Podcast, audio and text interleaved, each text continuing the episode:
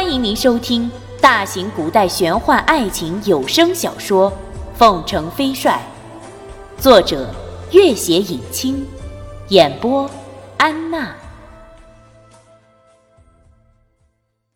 第一百二十四集。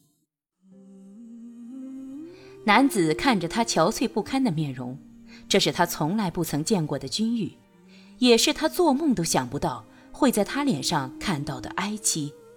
而他本人正是造成这种哀戚的罪魁祸首之一。君玉，对不起。君玉还是没有开口。君玉，对不起。你没有对不起我，你对不起的是别人和你自己。别人的死活我根本不在意。如果时光重来，我还是会做同样的举动。他神色激动，心潮起伏。他的憔悴固然让他心碎，可是，一想到前尘往事，又将这种心碎变成了无尽的绝望和愤恨的伤感。尽管经历了风霜巨变，男子那种固执的疯狂依旧丝毫没有改变。君玉仔细地看着他的一族富贵衣裳，一族的精致剑识，以及那万里挑一的坐骑。又想起先前听到他的那已经十分流利的异族的语言，想起跟随他的人众的欢呼，他是个异常聪明的人，也有自己独特的本领。即使家遭巨变，投奔异族也很快出人头地了吧？他忽然笑了起来，哼，朱宇，恭喜你，富贵更胜往昔。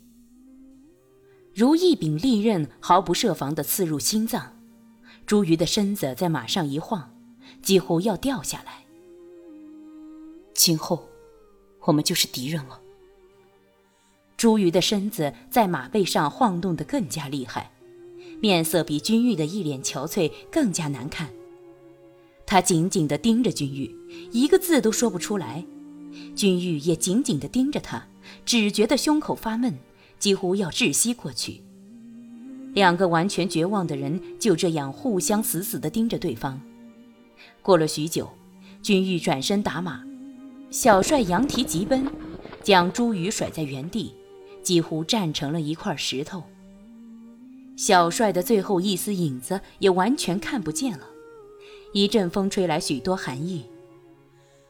你没有对不起我，你对不起的是别人和你自己。今后，我们就是敌人了。他看了看自己身上华丽的异族衣裳，心一点一点慢慢死去。小帅从天黑奔到天明，最后在层层的山峦间停下。今天没有太阳，天色却并不十分阴沉。小帅嘶鸣一声，望着前面一条静静的溪水，他显然已经奔得饥渴了。向往地看着那样的清澈，想去一品此间的甘甜。君玉顺了他的目光，那样的水在别的地方再也没有见过。清澈透明的水从绿丝绒般的青苔上流过，没有天光，没有云影，只有偶尔的一点点雪白浪花。入眼的就是那样纯净的绿色，绿得让人生不出一丝沉念。仅有这样纯净的绿色还不够，那是条山间常见的小溪。深秋的初雪来得太早，有的地方已经结冰。当别的地方都已断流的时候，那里的溪水依然潺潺流淌。雪也好，石头也好，沙石也好，悬崖也好，都不能阻止溪水的流淌，也不能改变溪水的澄澈。它只是一路往前。从山上流下来，往山外流去。君玉下了马，任由小帅在此间徜徉，自己寻了块石头，懒洋洋地靠着坐了。四周的天空静悄悄的，但不让人觉得孤独。有风吹过，也不觉得寒冷。他靠在那块石头上，甚至还来不及做梦就睡着了。睁开眼睛，脚下的溪水缓缓流淌。他下意识地伸手摸出藏好的玉盒，打开，金灿夺目的红花映着纯绿的溪水，他凝视着花儿，几个月来心里第一次清明宁静下来。他低声道：“托桑，你送我的花儿，我不喜欢。你不在我身边，无论送什么，我都不喜欢。”红得夺目的花儿依旧静静地躺在盒子里，毫无生气。他第一次回忆起当时夏奥森人惊讶的声音：“莫非博克多变成了花儿？”他微笑道：“托桑，他们以为你变成了花儿，可是我却知道，这花儿不是你，绝对不是你。不过，我倒真猜不出来，你究竟去了哪里。”又究竟从哪里寻了这花儿来送给我的？花儿无语，依旧美美的躺在玉盒里。你这花儿，当然告诉不了我答案。总有一天，我自己会找到的。君玉微笑着站了起来，盖在身上的虎皮滑落下来。他看了看不远处的林间，淡淡的道。先生，距离凤凰寨不远了啊。一个人慢慢走了过来，微笑道：“是啊，凤凰寨就快到了。”从青海湖离开后，这一路行来，君玉走走停停，两耳不闻外界事物，也觉察不到时间的流逝。但是，他一直知道弄影先生跟在自己身后。帮自己安排食宿，照料小帅。刚上路那阵，偶尔经过小店时，他甚至吩咐店家熬好他沿途采集的一些草药来治疗他的眼睛。到后来，大草原上完全是风餐露宿了，他就四处寻来猎物野果。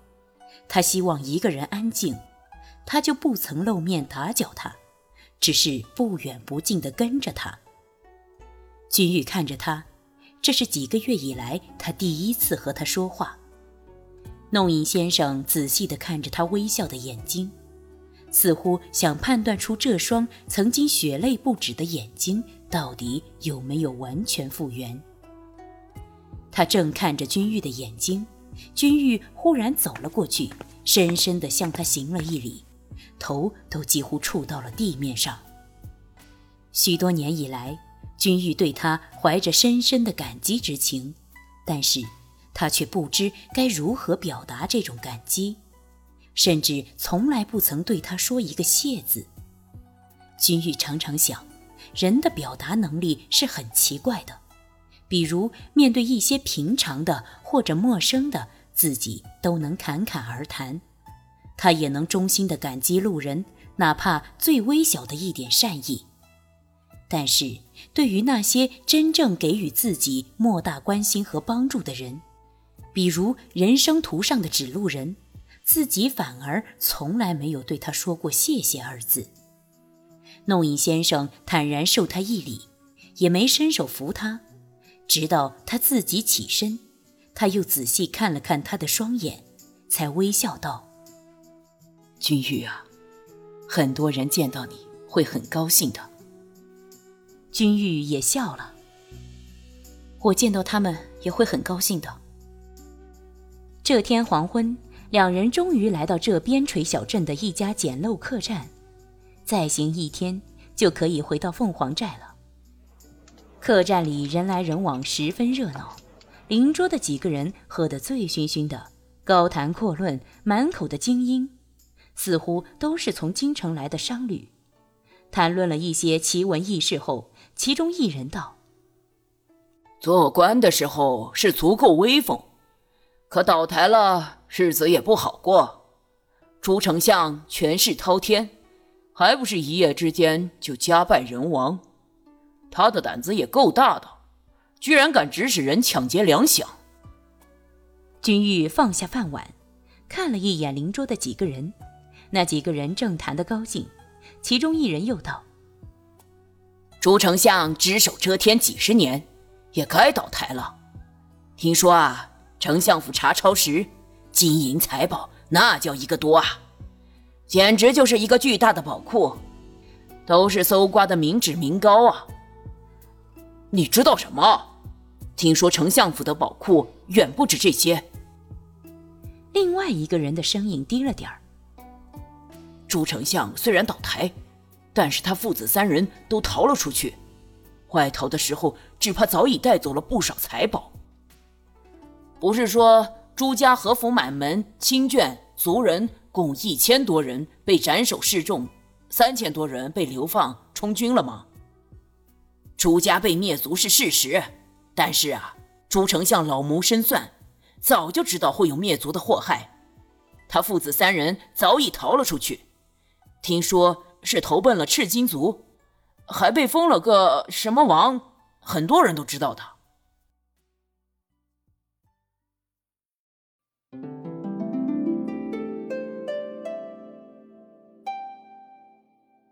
本集播讲完毕，感谢您的关注与收听。